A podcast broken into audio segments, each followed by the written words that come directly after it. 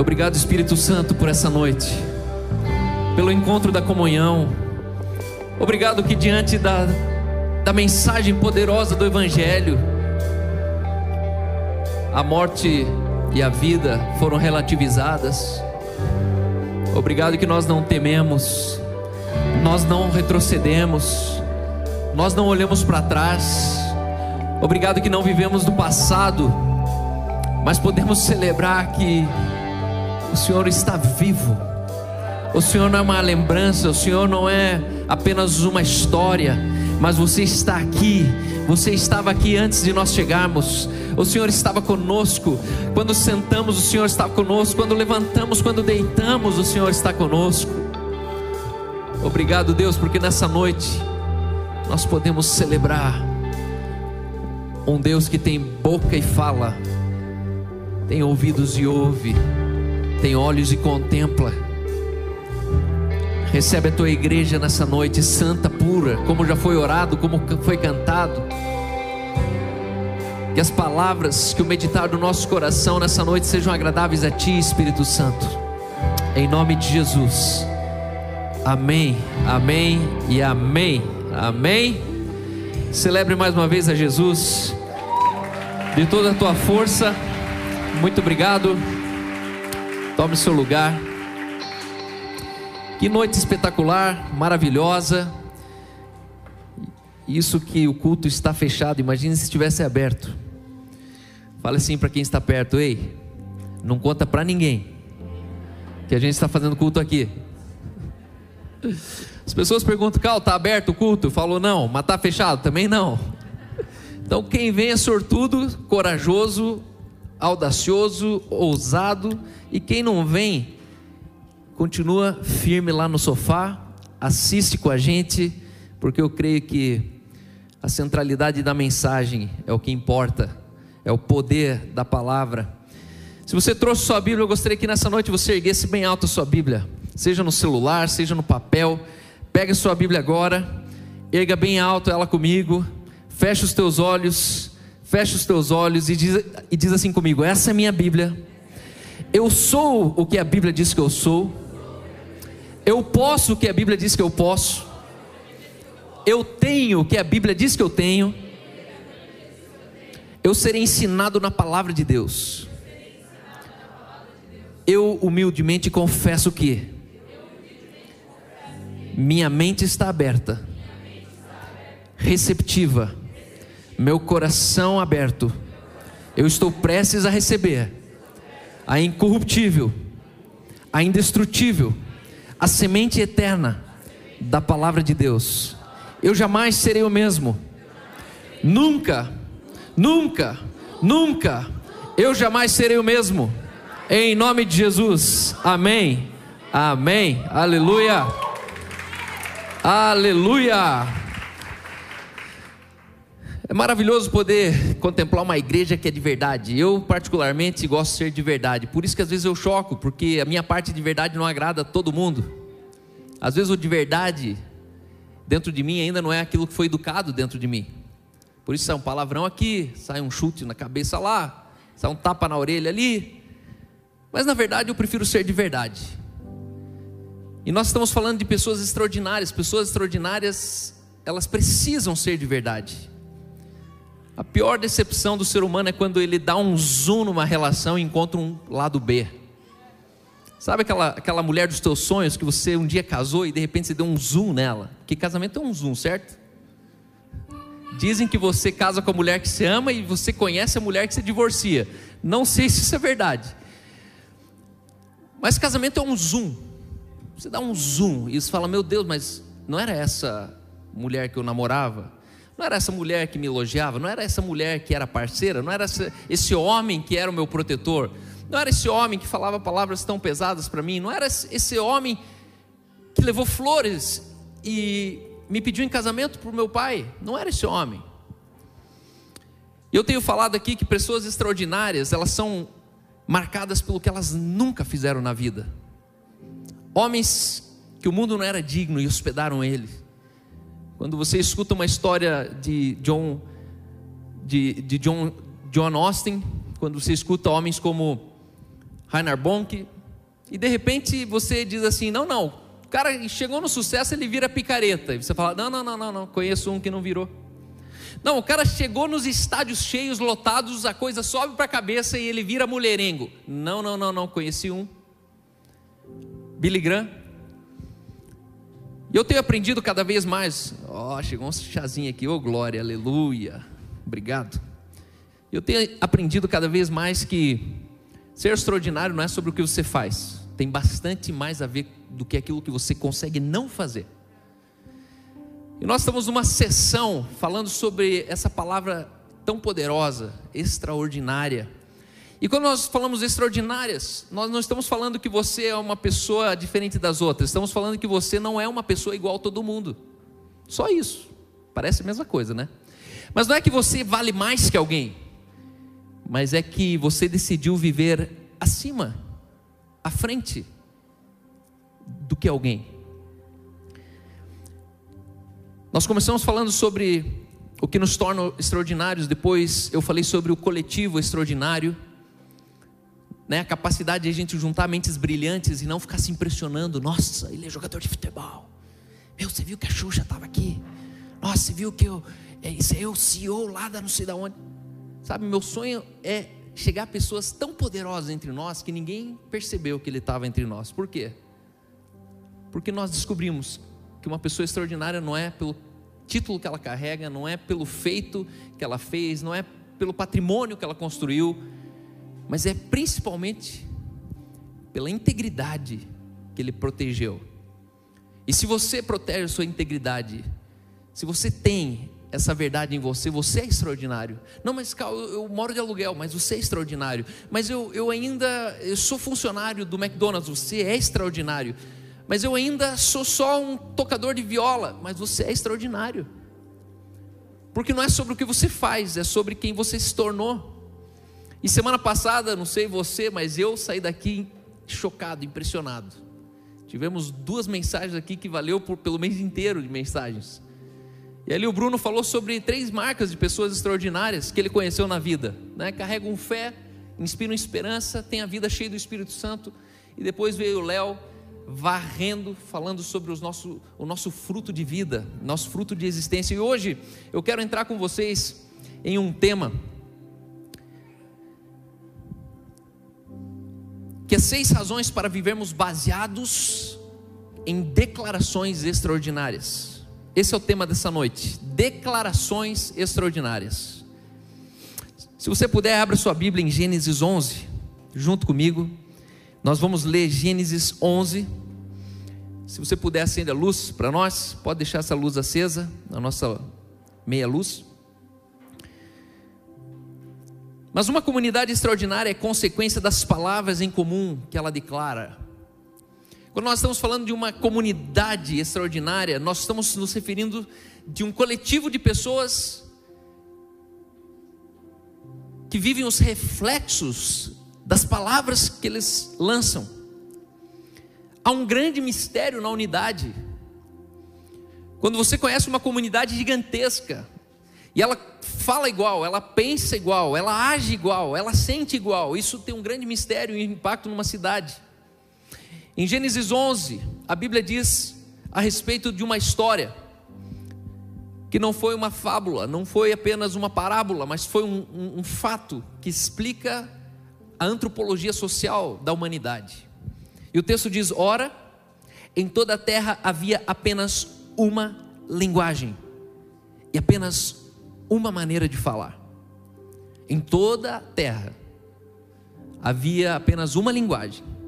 E olha o que me chama a atenção: e uma maneira de falar. Ué, mas se a linguagem não é uma maneira de falar? Essa é uma maneira de falar não está se referindo a um idioma. Ele está dizendo: havia um idioma, mas fora o idioma havia uma mesma maneira de falar. As pessoas elas falavam de uma mesma maneira. Sucedeu que partindo eles do Oriente, deram com uma planície na terra de Sinear e habitaram ali. E disseram uns aos outros: Vinde, façamos tijolos, queimemo-los. E os tijolos serviram-lhes de pedra e o betume de argamassa.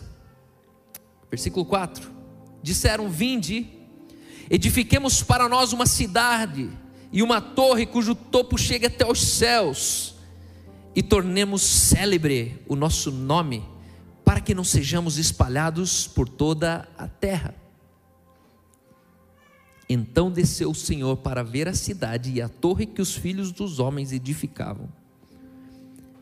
E eis que o Senhor disse: Eis que o povo é um, e todos têm a mesma linguagem. Isso é apenas o começo.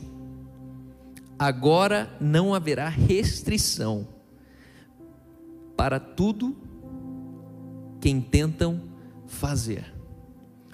Agora não haverá restrição para tudo o que intentam fazer. Essa é uma das histórias mais intrigantes bíblicas. Primeiro, porque eles pensam no século. Que século que era isso aqui? No início da humanidade. Nos primórdios, não havia um guindaste, não havia um pneu de trator, provavelmente não havia máquina a vapor, não havia elétrico, e eles tiveram uma ideia de Jerico. Alguém falou: tem uma ideia, vamos fazer uma torre. Só que o problema não foi o feito que eles fizeram, mas foi o pensamento por trás desse feito. Hoje em dia nós tocamos o céu com o avião, nós tocamos Marte, hoje em dia nós tocamos a Lua, hoje em dia nós fizemos coisas muito maiores do que tocar apenas o céu com uma torre. Mas havia aqui uma intenção: tornemos célebre o nosso nome. E quando Deus ele olha isso e fala isso não vai ter, terminar bem. A Bíblia diz que Deus ele visita a terra e Deus confunde eles. É ali que entrou o, o japonês, o alemão, o hebraico, o aramaico, o latim, ali que entrou. Existe um poder na unidade que a Bíblia diz que não haverá restrições para tudo que tentarem fazer, por quê? Porque eles têm a mesma linguagem. Ele não está falando que eles têm o mesmo idioma. Porque o mesmo idioma eles já tinham antes disso. A questão é que eles tinham uma mesma ideia, eles tinham uma mesma convicção que movia eles. E Deus ele falou: cuidado, porque se o povo inteiro tiver a mesma convicção, não haverá restrições para tudo que intentarem fazer.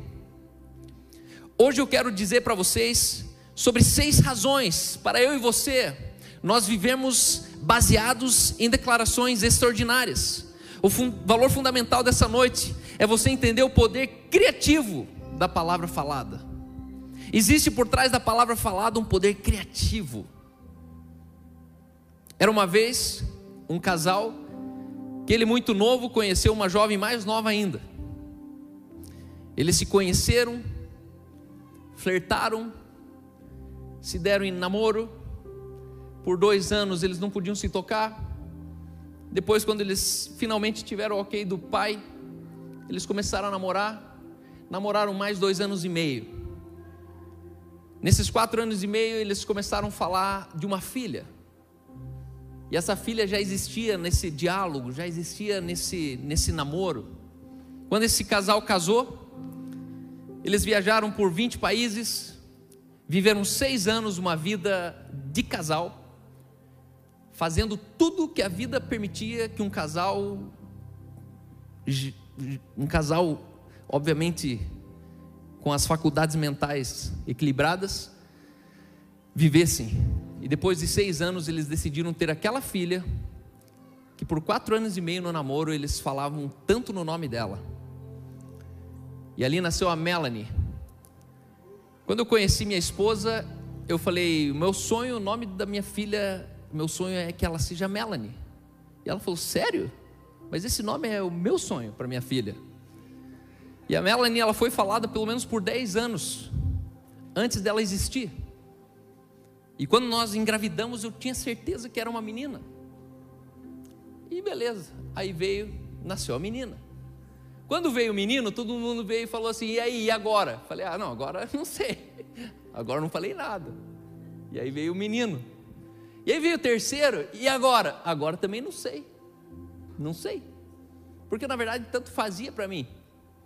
Mas quando veio o terceiro filho, o segundo menino, aquela jovem já não era mais tão jovem, já cansada, no terceiro filho, começou a desconversar e não três está bom, acho que vamos ficar por três mesmo, porque imagine mais um agora.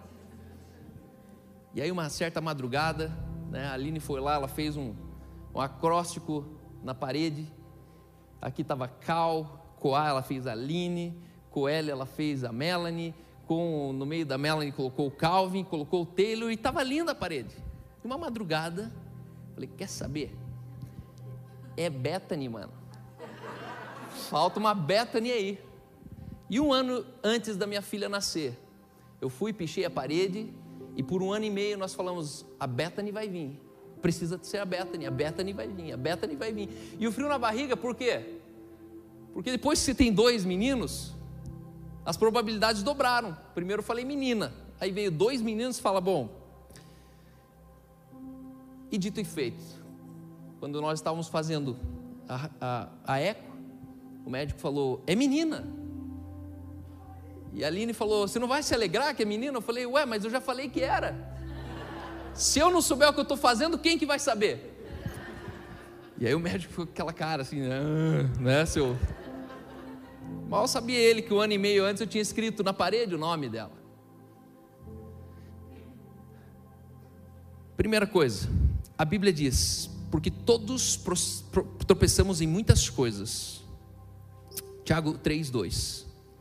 Se alguém não tropeça no falar, é perfeito varão, capaz de refrear também todo o corpo.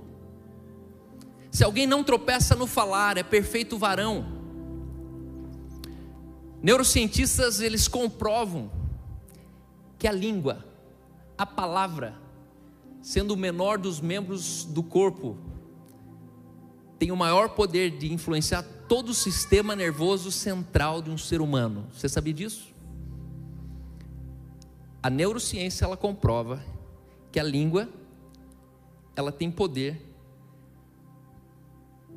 para tocar todo o sistema nervoso central de um ser humano. Perceba que quando você chega no supermercado e alguém te trata mal, de repente você está tremendo.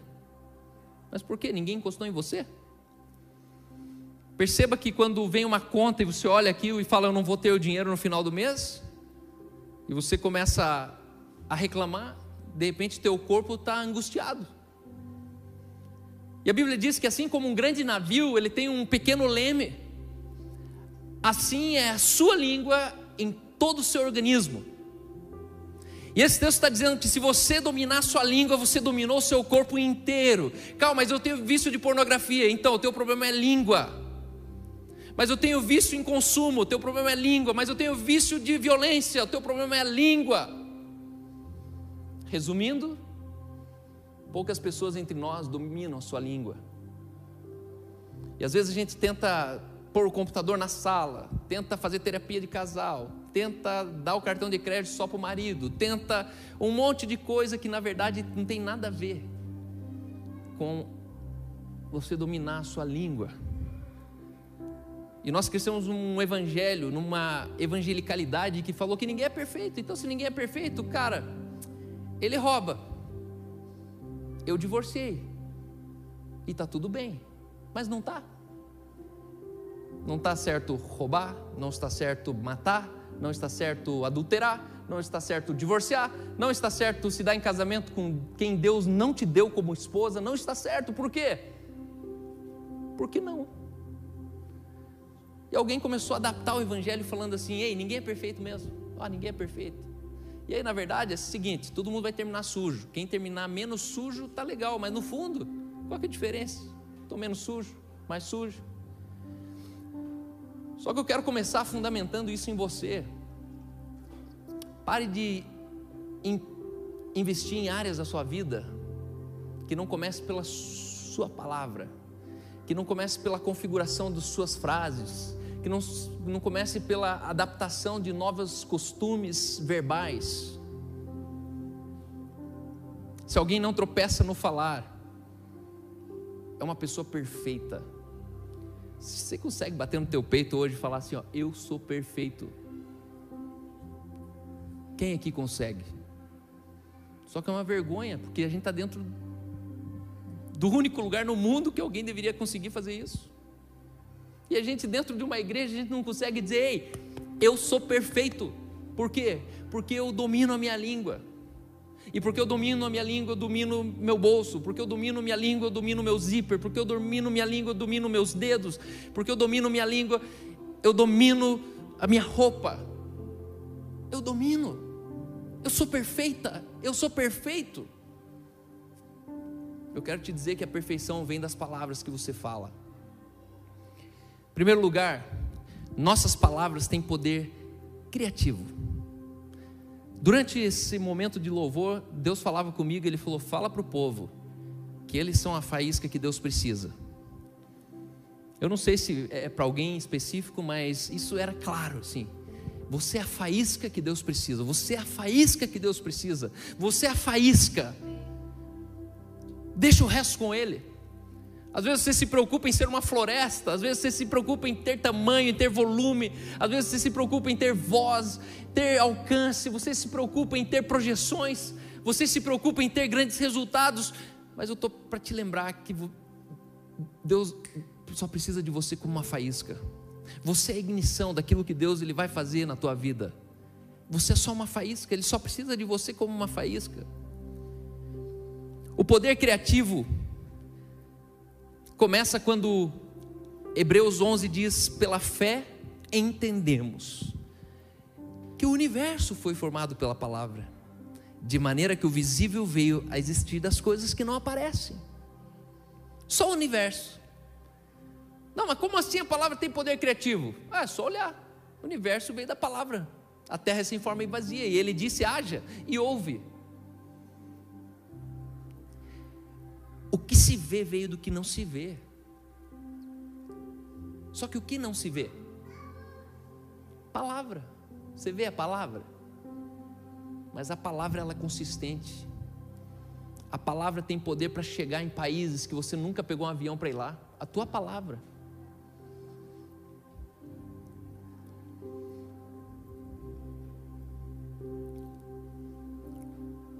Quando nós estamos falando de palavra, nós estamos falando da influência sobre a água. Guarde isso. Nossa palavra é a maior influência na água. Você sabia que 70% do, da criação é água? Agora você sabia que 70% de você é água? 70% do seu organismo é água. 70% do seu cérebro é água. 70% do seu grupo muscular é água. Em 1995, um cientista japonês ele começou a fotografar moléculas de água. E eu gostaria de mostrar para vocês algumas dessas moléculas. Se você puder projetar para mim. Tá lá? Então aqui estão moléculas de água natural: água mais gelada, água mais quente, água parada, água agitada. Assim se parece uma molécula de água. Quando essa água ela é exposta a uma vibração, ela sofre alterações. Por exemplo, quando nós tocamos música, os cristais de águas eles absorvem essas vibrações musicais. Cada tipo dessa molécula é a mesma molécula de água exposta a uma música diferente. Próximo. Quando você tem vibrações de oração, a oração ela muda uma molécula de água. Em 1995, um dos maiores, o maior lago do Japão chamado Biwa, Biwa, Biwa, se eu não me engano, era um lago principal do Japão que estava poluído estava fedendo a cidade. 350 japoneses, baseados em cima desse estudo, foram até a beira do lago e fizeram declarações de oração para esse lago. E esse lago despoluiu, baseado em declarações verbais de 350 pessoas nesse lago. Comprovadamente o cheiro da cidade saiu. Próximo. Aqui está a mesma molécula de água quando ele sofre uma ameaça de morte. A mesma molécula de água quando ela tem amor e admiração, quando ela antes de ter uma reação, oração, ali embaixo, depois de uma oração, antes de ter uma oração, depois de uma oração, o rio poluído ali embaixo e ela exposta ao heavy metal, do lado esquerdo, direito embaixo. Isso não é continho de, de PowerPoint. Você pode ir lá, se chama. Como é que é o nome do. do, do Estava no meu outro. Minhas outras notas aqui. Na minha não salvou aqui o nome do. Mas você pode assistir isso com entrevistas desse cientista. E esse cientista ele começou a, a entender que todos os teus sentimentos são frutos de palavras e pensamentos. Você tem 70% de água. Cada palavra que você escuta, cada pensamento que você tem, o seu corpo, o seu organismo inteiro, ele reage a cada palavra falada. Isso é tão sério, tão sério, que pouca gente sabe. Segundo lugar, sempre que falamos algo bom ou ruim, damos vida ao que dizemos. Guarde isso. Sempre que você falar algo muito bom ou algo muito ruim, pejorativo, você dá vida àquilo que está sendo dito. Mas você é burro mesmo. Mas você não sai disso aí. Você é lento, você é lerdo, isso aí. Você está dando vida a um lento dentro de casa. Você está dando vida a um burro dentro de casa. Você está cultivando aquilo que na verdade você está definindo. Provérbios 18, 20 fala assim: do fruto da boca o coração se farta, e do que produzem os lábios se satisfaz.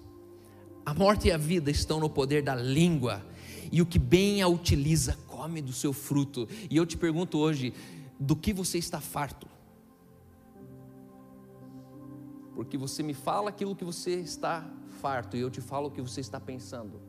Me conte aquilo que você está satisfeito. Não estou satisfeito com a imoralidade. Eu estou satisfeito com a ambição. Eu estou satisfeito com a futilidade. Eu estou satisfeito com o status. Eu estou satisfeito com a minha arrogância. Eu estou satisfeito com a vida dupla sexual que eu vivo. Eu estou satisfeito sendo o que eu quiser sexualmente. E eu já te digo do que você está proferindo em palavras. Nós, como igreja, nós vamos nos satisfazer do fruto das declarações que eu e você nós passarmos fazer daqui para frente. Eu não quero ser uma igreja satisfeita pelo novo CD que ela lançou. Eu não quero ser uma igreja que está satisfeita pela rede social vibrante que ela tem. Eu não quero mais ser uma igreja satisfeita com talentos, com arte, com coisas que tocam as orelhas, que impressionam os olhos, mas que não transformam o meu ser interior. Meu sonho é ser uma igreja que o nosso ventre se farta da palavra que sai dos nossos lábios. Sabe, uma comunidade e aqui, não sei se você sabe, mas aqui é a casa central de comunhão da igreja no cinema. Esse lugar aqui é o presbitério dos bispos e diáconos da igreja no cinema. A igreja que eu vejo é uma igreja espalhada em toda a cidade, estrategicamente, onde nós não ganhamos mais ninguém para Jesus, mas nós devolvemos Jesus para cada janela de prédio que você puder alcançar olhando nessa cidade. Quando Jesus ele entra pela janela e você talvez nunca vai ser lembrado por essas pessoas, mas de alguma maneira Jesus chegou lá. Não é sobre as pessoas saberem quem nós somos, mas é sobre nós sabemos sobre o que elas se tornaram. Pessoas que Jesus visitou, pessoas que Jesus mudou a história. Passou o tempo onde encher um estádio era uma coisa grande, passou o tempo. Com todo respeito, é uma coisa óbvia encher um estádio. Até sertanejo enche. Até coach já está enchendo com drive-thru. Pela fé entendemos que até o universo foi formado pela palavra. E o que é fé? Fé é a certeza das coisas que se esperam e a convicção de fatos que ainda eu não vi. Como que eu posso ter convicção de fatos que eu não vi? Como? Me fale como. Se é fato, é porque aconteceu, mas se não aconteceu, como que eu faço para enxergar? Isso é uma relação com a tua palavra. No princípio, ele era o Verbo e o Verbo estava com Deus e o Verbo era o próprio Deus. A questão é que você acha que a palavra não vale. Calma, mas eu só vou falar e a coisa vai acontecer? Não, não, não, pela fé eu vou falar. Pela fé eu vou falar. Sabe? Eu posso chegar para você com um texto e dizendo assim: o Taylor, ele é destemido. O Taylor, ele tem um coração obediente. O Taylor, ele é sem noção. O Taylor, ele é responsável. O Taylor, ele pode dar uma volta inteira na quadra, sozinho. E porque eu falei, as pessoas vão acreditar. Agora, se você vier e fazer o mesmo texto falando sobre o Taylor, talvez as pessoas não vão acreditar. Por quê? Porque elas vão falar: não, mas quem que é você do Taylor? Eu sou a voz talvez mais próxima daquilo que é verdadeiro desse menino. Por isso que tudo que eu falo sobre ele, na minha boca tem um peso que na sua boca não tem. E quando a Bíblia diz pela fé entendemos, é que aqueles que carregam a fé não falam qualquer coisa. Aqueles que, que, que, que carregam fé não declaram desejos. Não é sobre declarar eu quero ter um carro novo, quero ter um carro novo, quero. Não, não, não. Baseado em que fato que você tem um carro novo. Sabe, as pessoas elas elas vivem a vida nos dias bons, mas elas tentam viver Deus nos dias maus. Deus não funciona no dia mal quando ele não foi entendido no dia bom. Deus não foi fundamentado no dia bom. No dia bom você não entendeu qual é a origem da sua fé, e aí você quer que no dia mal a tua fé funcione. Sua fé não vai funcionar. Porque a nossa fé não é feísmo, não é baseado no meu desejo, minha fé é baseada no fato.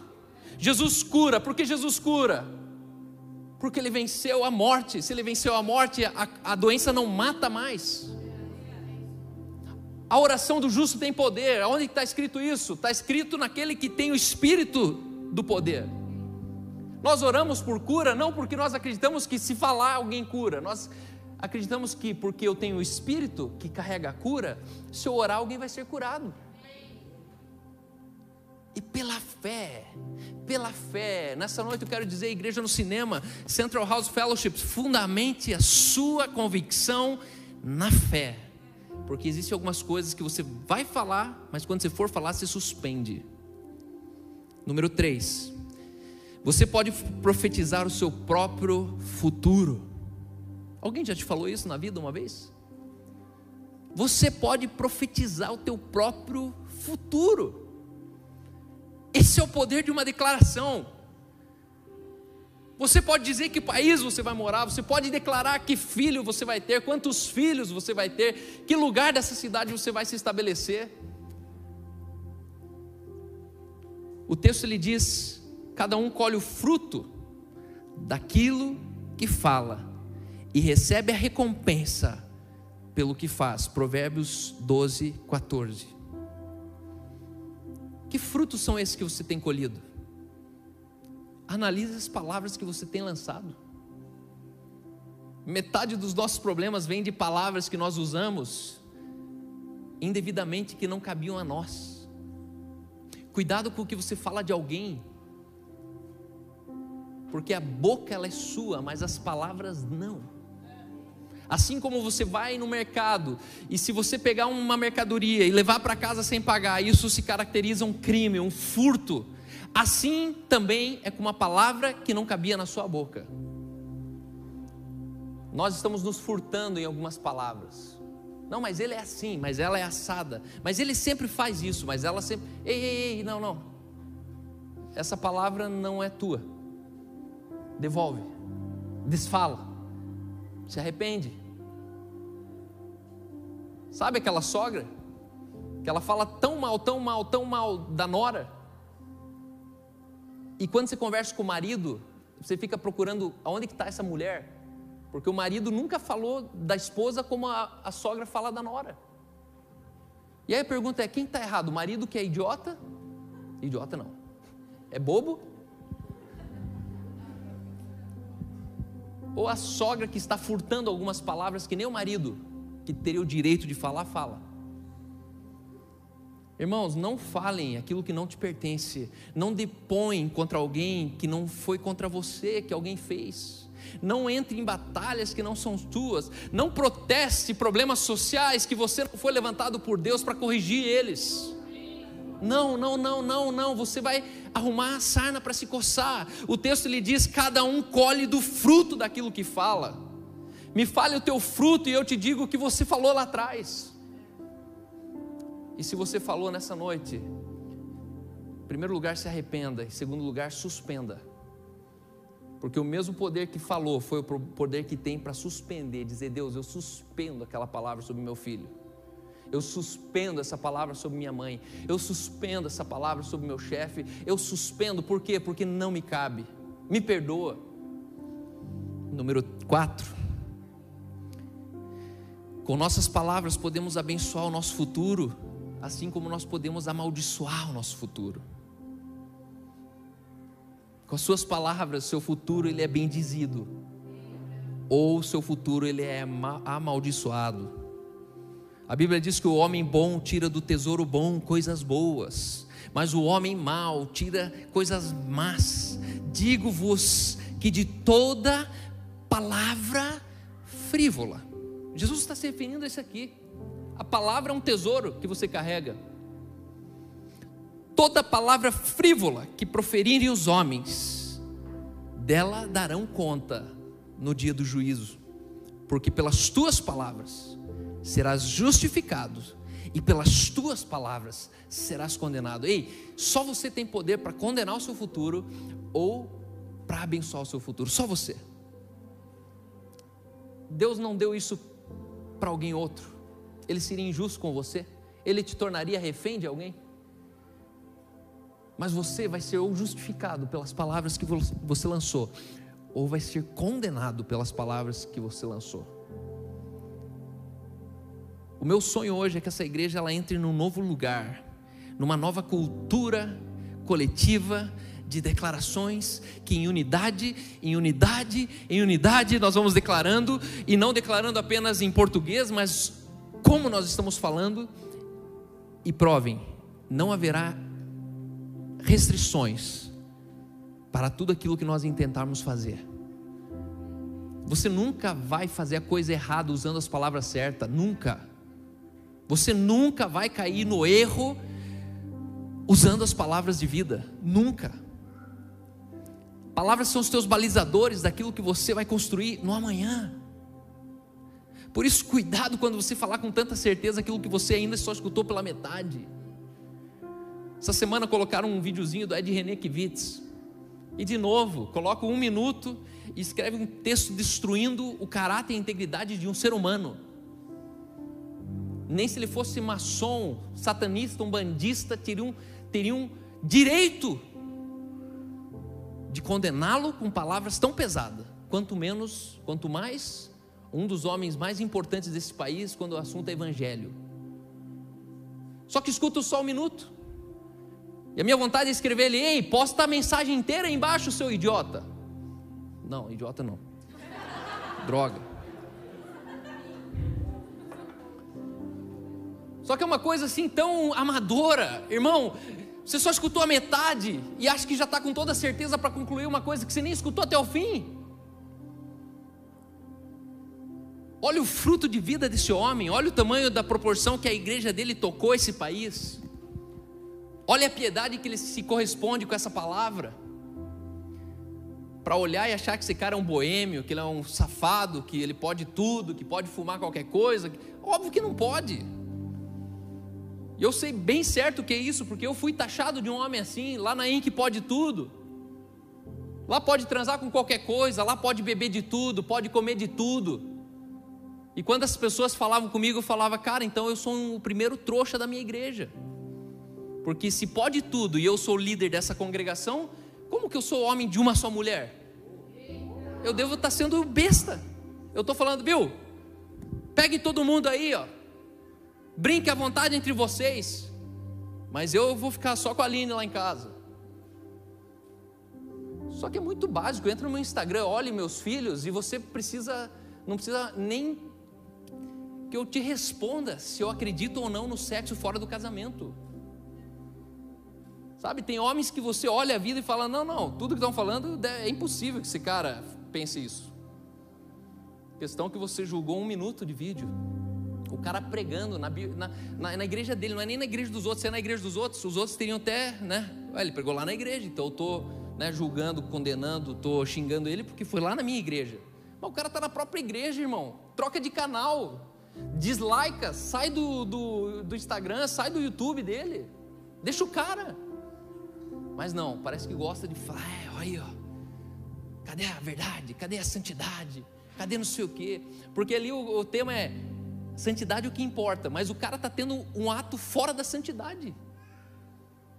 Quem és tu, porventura, para te constituir juiz na casa e na vida de alguém? Quem és tu? E aí no final ele está, não, mas é a santidade que interessa. Irmão, isso já é fora da santidade. E de repente é a trave no olho falando do cisco do irmão. Eu não queria falar sobre isso hoje, mas eu estou dizendo que com as palavras indevidas você está furtando coisas como se você fosse no mercado. A diferença é que você roubou uma coisa que ninguém está chegando. Não furte palavras, porque toda palavra frívola que proferirem os homens, eles darão conta. Darão conta. A geração de hoje, tome cuidado quando você usa termos como assim. Homens é tudo bosta. Essas igrejas é tudo merda. Isso aí é tudo, estou cagando para eles. Cuidado, cuidado. Que é uma sentença dessa que te condena para uma vida de fracasso. É uma dessa só. Porque se você falar isso e isso for verdade na sua vida, você está morto. Você acabou de se condenar na própria palavra. Número 5. Ah, antes do 4, Jó ele diz: A tua própria boca te condena e não eu. Em Jó 15, versículo 6. Com as nossas palavras podemos. Ah, não. Jó 15. Acho que não está ali, né? Com as nossas, a tua própria boca te condena, e não eu. Os teus lábios testificam contra ti. Irmão, se tem uma coisa que eu estou perdendo dó é de gente falida na vida. Porque quanto mais eu entro na escritura, mais eu entendo que é matemática. Se você apertar esse botão, termina nisso. Se você apertar nisso, termina naquilo. A pobreza é o que você carrega na cabeça. E ela é fruto de arrogância. Enquanto você não sai da arrogância, não termina o ciclo de pobreza na tua casa. A Bíblia diz que a arrogância, o orgulho, ele precede a queda. Pobreza é uma queda, certo? O cara está pobre, caiu. Só que por que ele caiu? Porque Deus ele não olha pelo pobre? Não, Deus ele olha pelo pobre, só que contra um arrogante até Deus resiste. Deus ele resiste ao soberbo, mas ao humilde ele dá maior graça. E aí esse texto está dizendo, a tua própria boca te condena. Não é a igreja, não é o pastor, não é a Bíblia, não, é você mesmo. Semana passada você falou diferente disso. Um ano atrás você queria diferente disso. Dez anos atrás, quando você estava no Beabá, dando os primeiros passos na fé, você cria e pregava nisso. Agora você está se sentindo recriminado porque alguém está apontando, dizendo, ei, não é assim que faz? Número 5, nossas palavras revelam o acervo de sabedoria que colecionamos ao longo da vida. Sabe, todos nós, eu e você, nós estamos colecionando acervos de sabedoria. A vida ela te amadurece, a vida ela te traz conclusões. Eu sou fascinado em conversar com pessoas de maior idade, pessoas que passaram por crises de casamento. Eu sou fascinado por pessoas que passaram por, por luto, pessoas que passaram perdas de filho na infância. E a primeira coisa que eu sento e falo assim: já superou isso? E aí eu só escuto e vou guardando e vou guardando, e vou guardando. Por quê? Porque isso é sabedoria. Eu estou construindo minha sabedoria baseada em experimentos de pessoas que sentiram na pele a dor de perder uma filha com cinco anos, Pessoas que sentiram na pele a dor de, de um marido sair de manhã, deixar três filhos em casa e nunca mais voltar porque ele sumiu. É uma dor que hoje eu tenho meus filhos e eu saio e às vezes essa sombra está na minha cabeça. E como é que seria se eu não voltasse hoje para casa? Como seria? Mas eu conheço alguém que, que viveu isso. Ela senta na minha casa, ela cuida dos meus filhos hoje. Essa história do avô minhas, dos meus filhos saiu de manhã e não voltou nunca mais. Eu e você, nós estamos colecionando sabedoria. Você é um acervo de sabedoria. Quando as pessoas conversam com você, você precisa abrir esse acervo. E a Bíblia diz: os sábios entesouram, entesouram conhecimento, mas a boca do nécio é uma ruína iminente. Conhece pessoas que quando elas abrem a boca parece que você desfruta. Você coloca o melhor vinho na mesa para que dure mais a conversa. Você enrola um pouquinho mais, demora para pedir o lanche por quê? Porque você quer mais tempo. Eu preciso ficar mais tempo aqui. A Bíblia diz que os sábios, eles entesouram conhecimento. Mas a boca do tolo é uma ruína iminente. As nossas palavras revelam o acervo de sabedoria. Número 6 e último, nós somos prisioneiros daquilo que proferimos. E nessa noite eu quero te dar uma missão: aprisione-se na liberdade. Seja prisioneiro da liberdade. As suas palavras têm poder para fazer de um homem livre um prisioneiro existencial. Nós precisamos nos aprisionar na liberdade. Essa liberdade que você sabe que você pode fazer tudo, mas até quem fez tudo terminou sendo escravo. Quando na verdade ser livre é não precisar fazer nada. Não, mas você tem que. Não, não preciso. Mas por quê? Porque eu sou livre. Não, mas se você não fizer, mas eu não preciso. Não, mas você está perdendo, mas eu não preciso. Provérbios 6, 2 diz: e eis que caiu na armadilha das palavras que você mesmo disse. Está prisioneiro do que você falou. Em outra versão diz: você é apanhado pelas palavras dos seus lábios. Você é apanhado pela fala da sua boca. Quantos de nós hoje nós estamos presos numa declaração interna que nós fizemos na adolescência. Eu nunca vou fazer isso para o meu marido. Eu nunca vou ser uma esposa assim. Eu nunca vou ser um pai assim. Eu nunca mais vou ser um, um filho assim. E de repente é um voto interno que você não percebe que te ancorou num passado onde você não acessou um futuro de glória. Entenda uma coisa: quando você pega o livro de Jó, nós não entendemos por que Deus fez isso com um homem reto, íntegro e justo. Eu entendo. Foi uma das perguntas mais difíceis que eu carreguei na minha vida. Por que Deus fez isso com um cara que não fez nada de errado? Eu te pergunto, qual era o defeito de Jó? Qual era o defeito de Jó?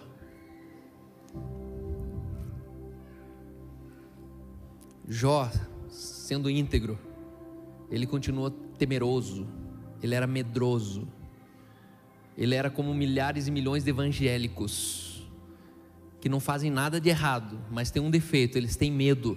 Medo da morte, medo do ladrão, medo da pandemia, medo do dízimo, medo do pastor roubar, medo do pastor cair. E medo é ausência de evangelho. Aonde há medo, o evangelho não chegou. Com todo respeito, meu irmão, Onde há medo na sua casa, na sua vida, o evangelho ainda não chegou. E Deus falou assim: pode tratar o medo dele. E aí Jó ele fala assim: o medo, o mal que eu temia, me sobreveio. E eu te pergunto: como que o mal que eu temia me sobrevém? Porque o mal que você teme é a palavra que você profere. O que você teme normalmente termina nas palavras que você profere. E o que eu quero te ensinar nessa noite é que você vai entrar agora num novo nível, onde você não vai mais falar por falar, mas em primeiro lugar você vai refrear seu pensamento. Quando você for querer xingar, quando você for querer dizer assim, ó, eu não consigo, isso não é para mim, antes que a palavra chegue na sua boca, na sua mente você vai suspender ela. E aí na sua boca você vai desejar um futuro novo, dizendo assim: Mas eu tenho o poder de Deus comigo. Mas com Deus todas as coisas são possíveis. Mas ainda que humanamente esteja falido, divinamente isso é possível porque foi Ele que fez. Sabe, por muito tempo eu tinha medo de falar isso, porque eu cresci num ambiente que ou é ou não é, e eu não conseguiria falar o que não é. Só que hoje eu estou mudando essa chave na minha casa, na minha vida, por quê? Porque não é sobre eu, eu falar palavras vazias, mas é sobre eu desenhar, é sobre eu criar o meu futuro. É sobre olhar os meus filhos hoje e falar assim: você é um hard worker, você é um fearless, você é, é destemido, você é capaz, você é forte, você é bonito, você é, é, é poderoso em Deus, você tem dons, você é corajoso, você não teme. Não, mas ele tem medo ainda. Mas não é sobre o que eu olho, é sobre o que eu já desenho no futuro. Não é sobre eu afirmar, é, meu filho tem medo, Cal. Meu filho, meu filho, e de repente a gente fala e fala e lembra, as palavras elas dão vida à fé. Por isso que tudo que você olhar, entenda da perspectiva celestial, dizendo assim: opa, eu estou vendo uma esposa bagunceira mas eu já estou enxergando uma esposa organizada. E aí você diz: Você é organizada, você é organizada. Minha esposa é impressionante. Cada vez que eu falo uma coisa para ela, a reação dela é assim: Eu? Esse eu sai dela assim que parece que eu fico pensando, cara, quando foi a última vez que eu falei uma coisa boa para ela? Porque ela faz um eu como se, não, é você mesmo. Eu, eu, e de repente eu olho e falo: opa, isso não era verdade na cabeça dela. Ela ainda tinha dúvida que ela era assim. Pega o óbvio, começa a falar o óbvio na tua casa. Começa a olhar para tua mãe e falar: mãe, você é a melhor mãe que eu poderia ter. Começa a olhar para teu pai e falar: pai, você me protegeu. Pai, você conseguiu. Pai, você me trouxe até aqui.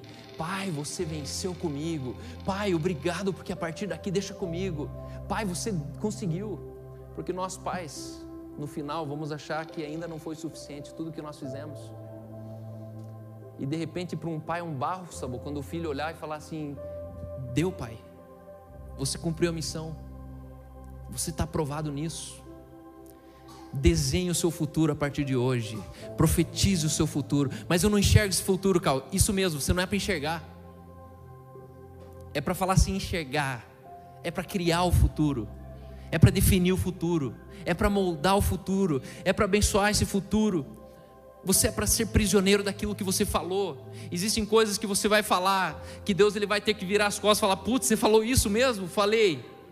Putz, então vou ter que me mover ainda mais forte a teu favor. Porque você falou. Sabe, você falou. Deus ele olha para você e fala: "Mas você falou". Assim como um filho olha para você e diz: "Mas você falou". Deus ele olha para você, escuta e diz: "Mas filho, você falou". Não, mas não era isso. Imagine essa igreja domingo após domingo, domingo após domingo, profetizando declarações coletivas que vão sair daqui, não são daqui. Daqui é a mente que pensa, daqui é a mente que faz matemática, daqui é a mente que faz as contas e fala, acho que não vai dar pé. Mas daqui é a mente que tem uma palavra. Daqui é a mente que diz, ei, porque ele disse assim vai ser. Porque a vontade dele é assim que nós falamos.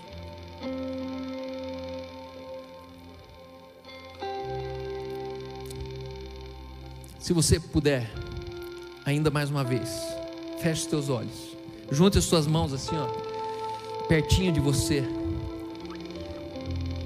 e faça dessas palavras as minhas as suas palavras. E diz assim: Eu declaro que Deus irá acelerar o seu plano para a minha vida, à medida que eu colocar a minha confiança nele.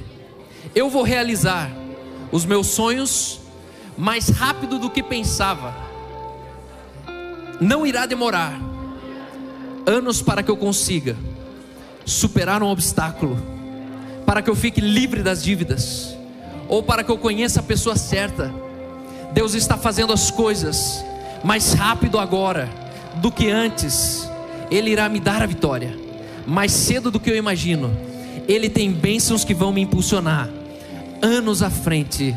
Por isso eu declaro: Aleluia e aleluia. Amém, amém, amém, Jesus. Obrigado, obrigado. Deus pode fazer em uma fração de segundos o que de outra maneira poderia levar anos para acontecer. Deus abençoe vocês. Coloque de pé no seu lugar. Vamos profetizar essas palavras juntos. Vamos usar da nossa boca para celebrar para essa cidade, celebrar na nossa vida todo louvor aquele que deve ser entronizado, aquele que nos disponibiliza o poder da criatividade na palavra. Obrigado, Pai. Amém.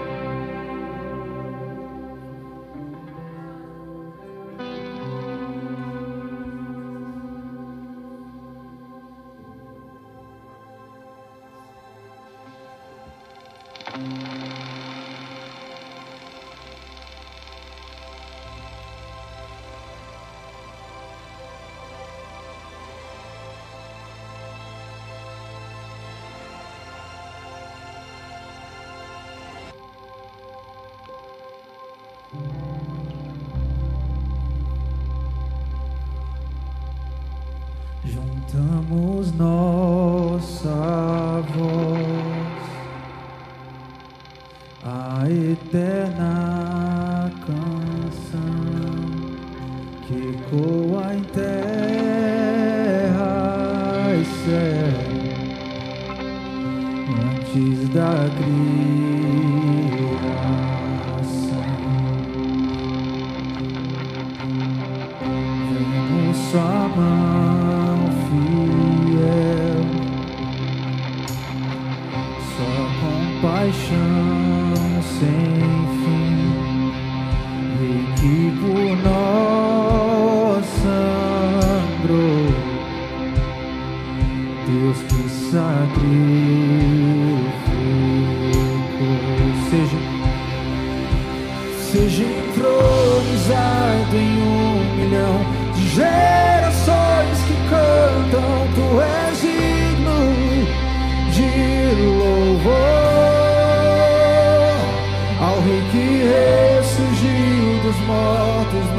Erguemos nossas vozes, tu és.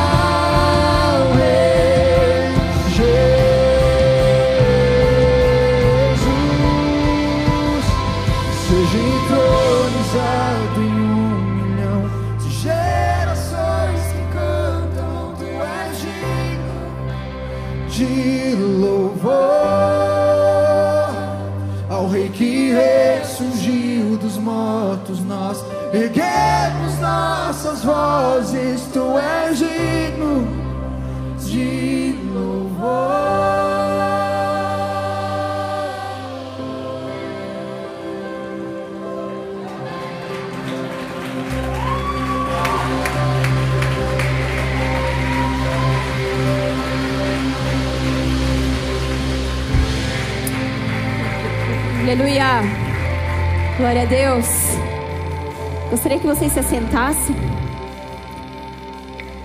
Agora nós vamos para a ceia, que para mim é algo incrível.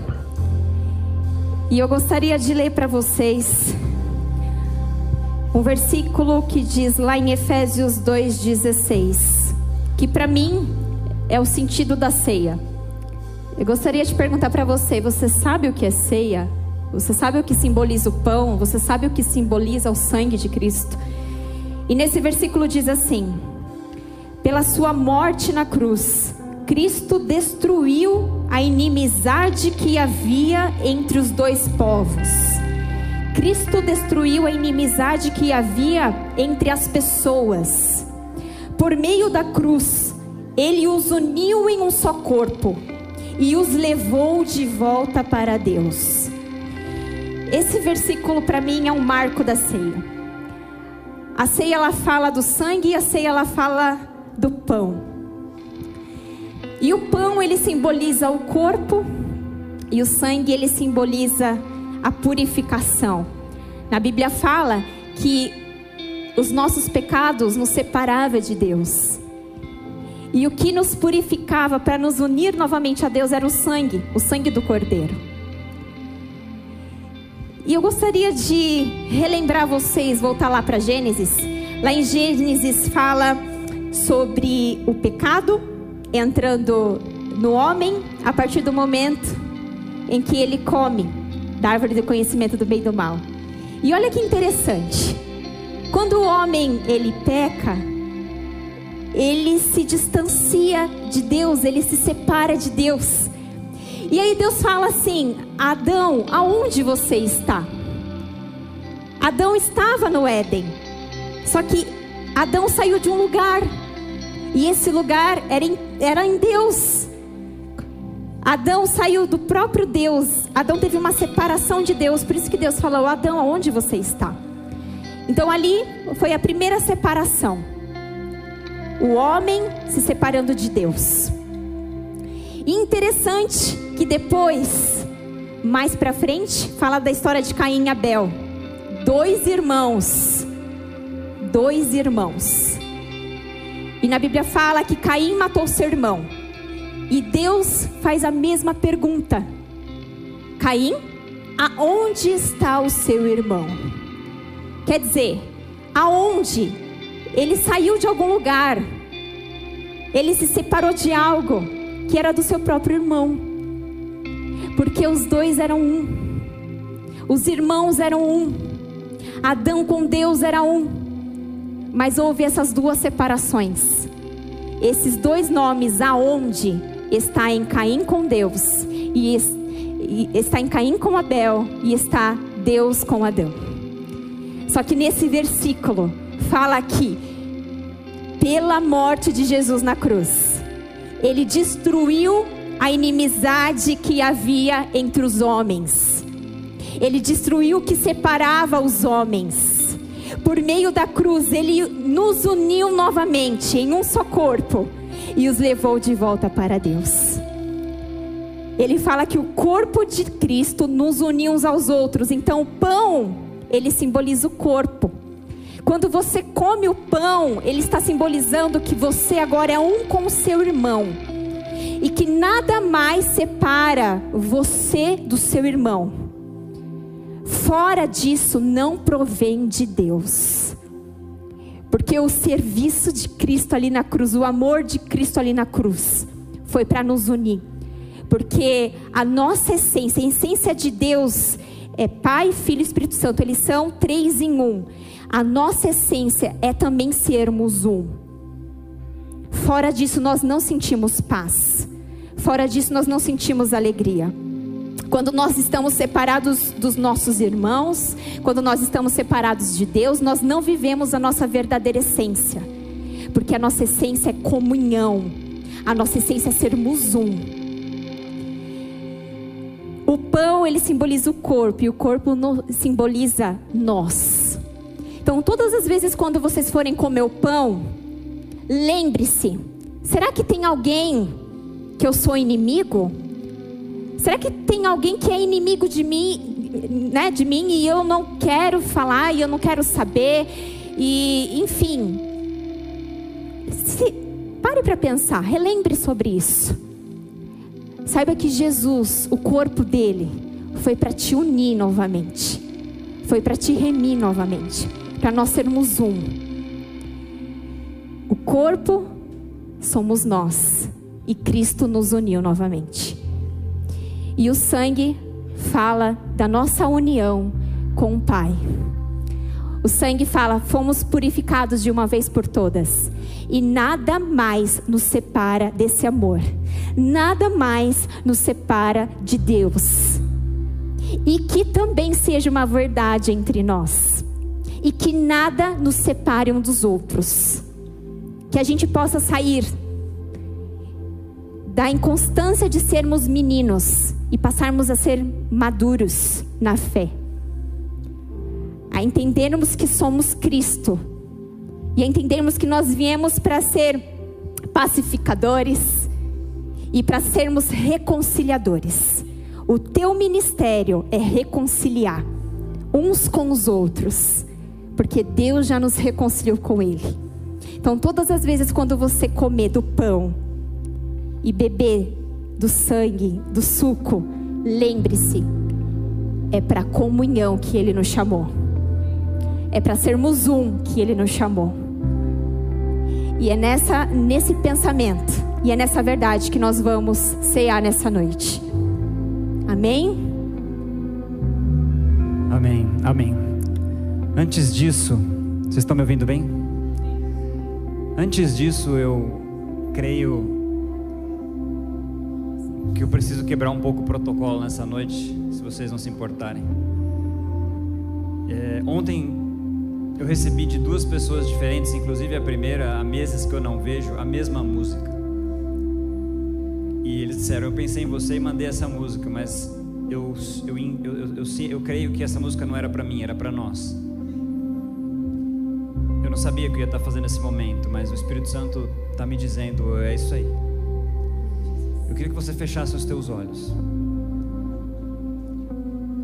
A gente vai tomar a ceia junto, então segura ela aí na sua mão. Eu queria que você pensasse e se lembrasse daquilo que você considera impossível que aconteça na sua vida. Aquilo que você acha que é muito difícil. Talvez para você você não pense impossível porque você tem uma fé muito grande e legal, mas aquilo que é difícil, aquilo que você tem pedido para Deus, para você ou para alguém. Eu quero que você pense nisso. Lembre-se disso. E eu quero te lembrar de um Deus que é amor e que está aqui nesse lugar. Ele está sentado do seu lado. Ele está dentro de você. Ele tem um espírito que está sobre você, ao redor de você. Eu quero te lembrar que, como o Cal disse, esse Deus criou o mundo pela palavra. Eu quero te lembrar que três jovens entraram numa fornalha ardente e eles não foram consumidos pelo fogo. Eu quero te lembrar que ele parou o sol. Eu quero te lembrar que um homem venceu milhares de homens com uma queixada de um leão. Eu quero te lembrar que Jesus ressuscitou uma criança morta. Eu quero te lembrar que ele venceu a morte, ele ressuscitou depois de três dias. Eu quero te lembrar que o Espírito de Deus te encontrou um dia na tua vida enquanto você estava desesperado, de em depressão e ansiedade, e te tirou daquele lugar. Eu quero te lembrar que o Espírito de Deus te resgatou num dia de adultério, num dia em que você estava enlamaçado pelo pecado, e te levantou em amor, e te colocou de pé e te trouxe aqui nessa noite. Eu quero te lembrar que um dia Deus te livrou de morrer nas rochas lá em Florianópolis. Eu quero te lembrar que um dia Deus te livrou de morrer naquela, naquele hospital, ventrado de ponta cabeça. Eu quero te lembrar que um dia Deus Deus me livrou da morte. Eu quero te lembrar que, lembrar que Deus me livrou de um aborto. Eu quero te lembrar que Deus te livrou de um milhão de coisas. E eu quero te lembrar que um Deus tão bom assim não pode não ser acreditado. Eu quero te lembrar que não diga para mim que Deus não pode fazer isso que você está pensando. Não me diga que esse Deus não pode alcançar a sua casa. Não me diga que esse Deus não pode curar o seu corpo. Não me diga que esse Deus não pode me dar filhos. Não me diga que esse Deus não pode salvar seu casamento. Não me diga que esse Deus não pode salvar sua empresa. Não me diga que esse Deus não pode fazer coisas impossíveis nessa noite. Não me diga isso, porque o Deus que você veio aqui, ele é poderoso para fazer infinitamente mais aquilo que você pediu ou pensou. Não me diga que ele não pode reconciliar essa relação. Não me diga que ele não pode fazer de você uma faísca. Não me diga que ele não pode fazer alguma coisa. Então, a partir de agora, declare sobre aquilo que você pensou. Deus, eu creio que isso que eu pensei não é impossível e vai se cumprir na minha vida, em nome de Jesus. Amém. Amém. Agora levante-se e vamos participar juntos dessa ceia. Nem vou ler mais o texto que eu ia ler. É coisa da minha cabeça. Isso é do Espírito. Isso é legítimo. Isso é autêntico. Como a Rebeca disse, Ele nos reconciliou com Ele. Por meio do seu sangue, o castigo foi posto na cruz e não vai mais ser castigado em você. Por meio, por meio do seu corpo e por meio do seu sangue, Ele uniu você com Ele. E é impossível que Ele volte atrás. Por meio desse sangue, como família, como eu disse na introdução desse culto, nós somos a família de Jesus na terra. Nós, nós somos irmãos de verdade, irmãos de sangue, não pelo sangue biológico, mas pelo sangue de Jesus. Que a gente começa a se tratar como família e como irmão, se reconciliando, como o Espírito disse por meio da Rebeca, uns com os outros, em amor e em consciência de família. Em Coríntios, Paulo fala: todas as vezes que vocês se reunirem, em meu nome, façam isso em memória de mim. Lembrando que o pecado foi castigado no meu corpo e o sangue é o símbolo da nova aliança.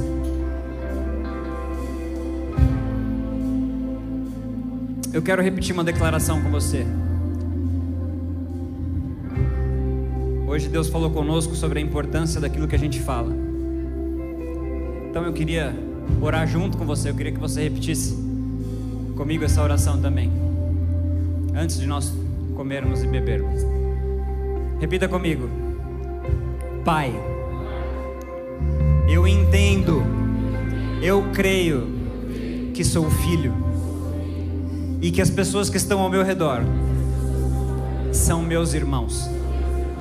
Eu peço que o Senhor me ajude a tratá-los de tal forma, com o mesmo amor que o Senhor disse para eu amá-los. E o Senhor é a referência deste amor.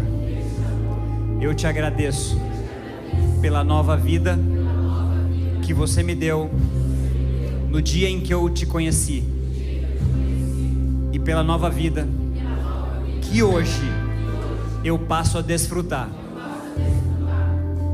em paz, esperança, justiça alegria, amor, santidade, felicidade, em nome de Jesus.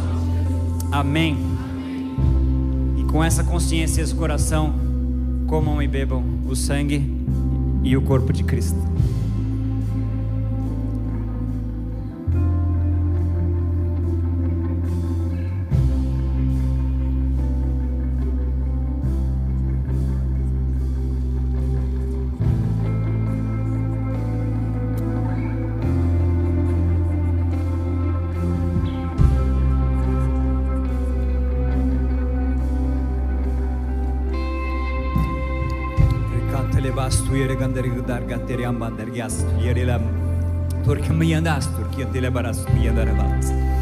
Obrigado, Jesus. Eu te agradeço pelos milagres que já aconteceram nesse lugar. Eu te agradeço porque as declarações, Pai, os seus ouvidos não estão fechados, o seu coração não está fechado, e as palavras declaradas aqui se cumpriram, ou se cumprirão no seu tempo, para a sua glória, como o Senhor falou por meio da pregação. O Senhor ouviu o pedido e o Senhor vai se movimentar para realizar aquilo que foi dito nesse lugar. Muito obrigado, Jesus, pelo seu sangue, pelo seu corpo, pelo que o Senhor fez por nós na cruz. em nome de Jesus. Amém. Rapidamente, eu quero que você.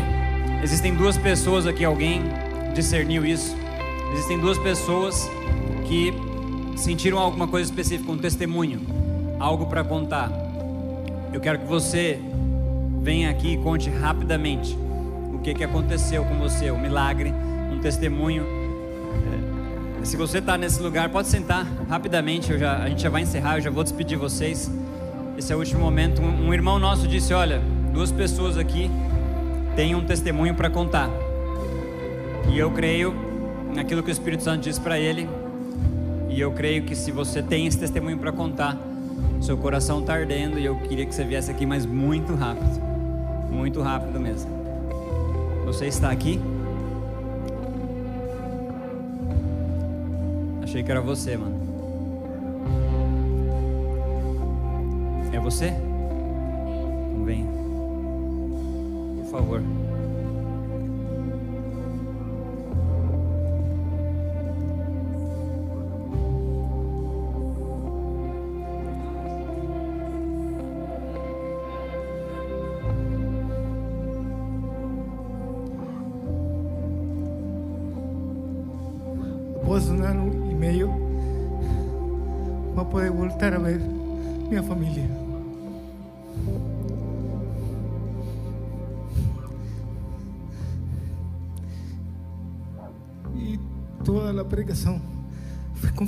Que eles vão vir, eles vão vir.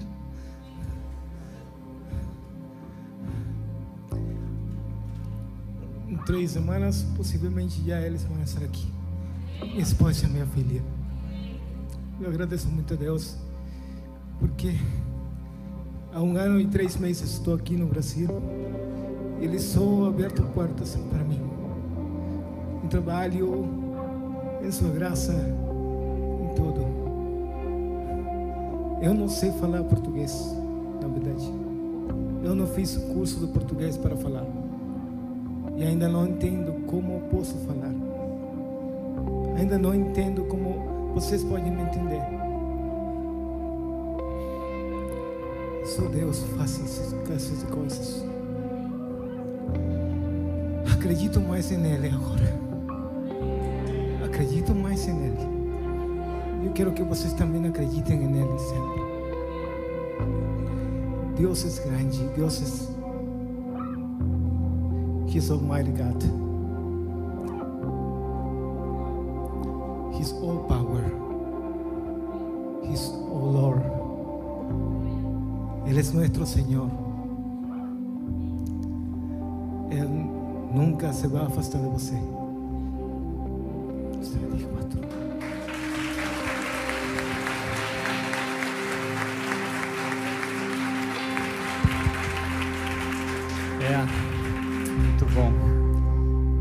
A segunda pessoa? Quer dizer, temos. É só uma questão dela vir, porque o Espírito disse: Eu creio no Espírito. Se você não quiser vir, eu conto. Mas eu, eu creio que não é para eu contar, eu estou só improvisando aqui. Não? Seu coração não está queimando para você vir aqui dizer o testemunho?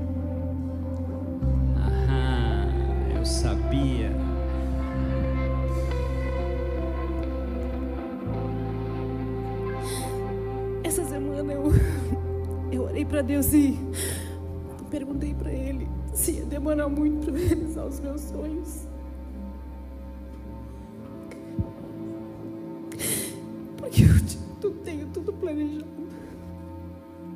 E eu perguntei pra Deus: Deus, será que vai demorar muito eu realizar meus sonhos? E qual foi a oração que a gente fez hoje? Que Ele vai realizar muito antes do que imaginava. Então,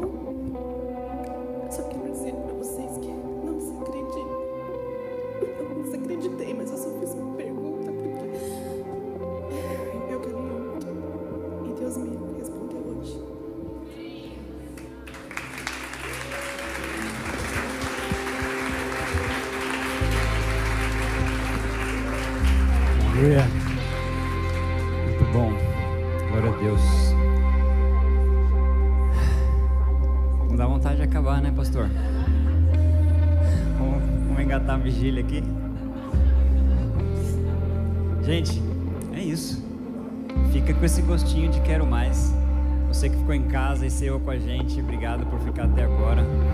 Declaro sobre vocês uma semana extraordinária. Declaro sobre vocês o início de uma nova, de um novo tempo, de nós como igreja, por meio das declarações, daquilo que a gente fala, um novo tempo, como família, como irmãos de verdade. Então, Deus já abençoou a sua semana, Deus já abençoou seus negócios. Agora, se você quiser, abraça alguém aí, ora com alguém, mas a gente precisa ir embora. Boa semana, gente. Tchau, tchau.